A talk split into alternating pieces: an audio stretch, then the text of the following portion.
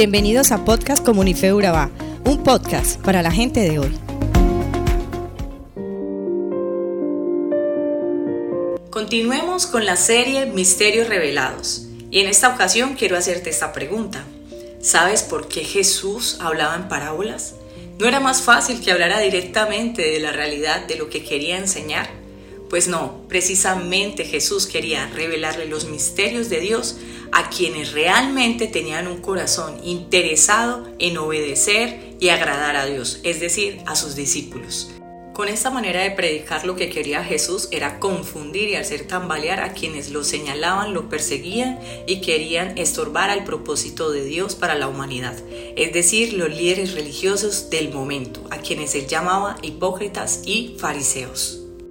Hoy tengo el privilegio de revelarte el sentido de cuatro parábolas enseñadas por Jesús con diferentes mensajes que nos llevan a una misma conclusión, el juicio final de Dios. Dios nos plantó en la tierra, Jesús es nuestro labrador, nosotros la semilla que decidirá crecer y sostenerse en buena tierra, dando frutos y por premio a esto recibiremos vida eterna, o seremos la maleza que Dios arrancará el día de la segunda venida de Cristo y juicio final. Empecemos por el trigo y la cizaña, citada en Mateo 13:24. Jesús dice que el reino de los cielos es semejante a un hombre que plantó buena semilla en su campo, pero en la noche vino el enemigo, sembró la cizaña. Esto fue descubierto por sus servidores, quienes labraban el campo, y preocupados le preguntan a su amo si es necesario arrancarla. Teniendo en cuenta que el trigo y la cizaña en el periodo de juventud son muy parecidos y podría terminar cortando y dañando la buena semilla. Es por eso que la cizaña se dejó hasta la cosecha donde sería arrancada y tirada al fuego. Entendiendo la comparación de Jesús, sería así. El campo es el mundo, la buena semilla son quienes le obedecen a Dios, el enemigo es Satanás, la maleza son quienes no reconocen a Dios y viven en desobediencia. ¿Pero esto hará que ellos vivan diferente? No. Tenemos un Dios tan bueno que hace llover misericordias y bendiciones nuevas todos los días sobre justos y pecadores. Pero esto solo será hasta la segunda venida de Cristo, donde serán cortados y echados al fuego quienes no vivieron para agradar a Dios comparándolos como la maleza. Continuemos con la segunda parábola. Es la de los viñadores homicidas.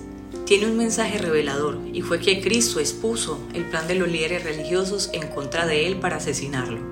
Ya Jesús lo sabía. Si lees la parábola de Marcos 12.1, Jesús compara a los fariseos con los viñadores homicidas. Un hombre, es decir Dios, les entrega la tierra con buena semilla sembrada, torre de seguridad y tierra lista para seguir produciendo y para que hagan el bien.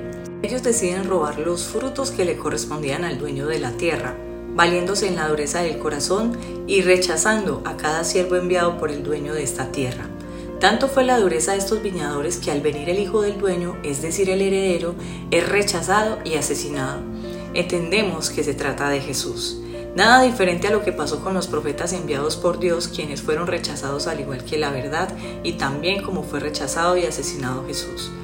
Los líderes religiosos se escudaban en rituales basados en la hipocresía, alejados de la verdad de Dios y con su religiosidad y celo lo que hacía era desviar a las personas que debían guiar hacia la presencia de Dios. Con eso se cumplió la misión de Jesús en la tierra y también la profecía que decía que la piedra angular sería rechazada, pero después reconocida como la piedra más importante en la construcción de lo que hoy hacemos parte y es la iglesia de Dios. Por último, hablemos de la higuera sin fruto. La encuentras en Lucas 13:6. Aquí Jesús nos compara con esta planta usada en el Antiguo Testamento para referirse a las personas que no daban frutos espirituales. En esta parábola, quien la sembró se cansó de volver una y otra vez y encontrarse con que la planta, por más que se cuidó y se cultivó, no dio fruto. Él ordena cortarla y echarla al fuego, pero el jardinero intercede por ella y le dice al amo que con más cuidado y amor en un año ella podría dar fruto. Con esto Jesús nos enseña que Dios nos tiene paciencia, pero llegará el día donde Dios volverá y será radical con quienes no dieron de lo mucho que Él sembró en nosotros. ¿En tu vida espiritual estás dando fruto o qué tan fructífero crees que ha sido? La red barredera, al igual que el trigo y la cizaña, habla del juicio final de Dios donde los peces buenos, es decir, quienes obedecieron a Dios, serán separados para salvación pero los peces malos serán separados por los ángeles de los justos y serán arrojados al horno de fuego y castigo eterno. El misterio de Dios revelado en estas cuatro parábolas muestra a un Dios con paciencia, pero también radical, que nos da oportunidad de elección, pero también advierte las consecuencias de esa elección, vida eterna o muerte eterna. Hazte esta pregunta, ¿soy buena semilla o soy maleza? Cualquiera que sea la respuesta, si tú estás escuchando los misterios de Dios revelados a través de estas parábolas, te invito a que no sientas miedo. Más bien siéntete motivado y afortunado por la una y mil veces que Dios te ha dado oportunidades hasta el día de hoy. Elijamos bien y decidamos obedecer a Dios para que nuestra estadía en la tierra sea en paz. Mientras esperamos la gloriosa venida de nuestro Salvador y podamos gozar de ese país maravilloso que Dios nos promete. Bendiciones y feliz día.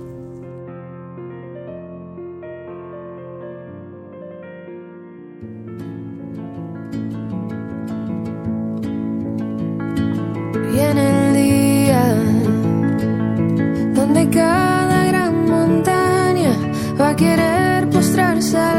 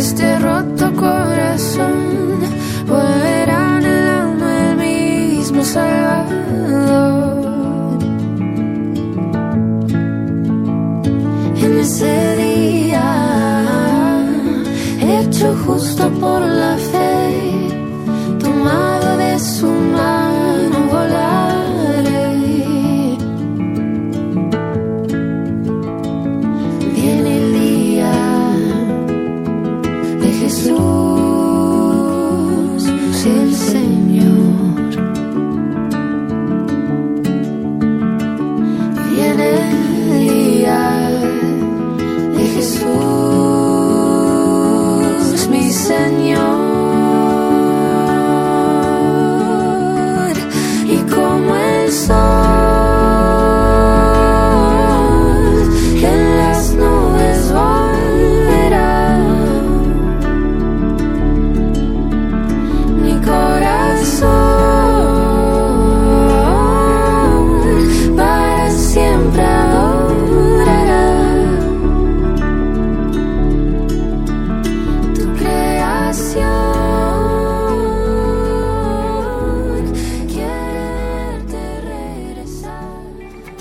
Somos Comunife Urabá, un lugar para la gente de hoy.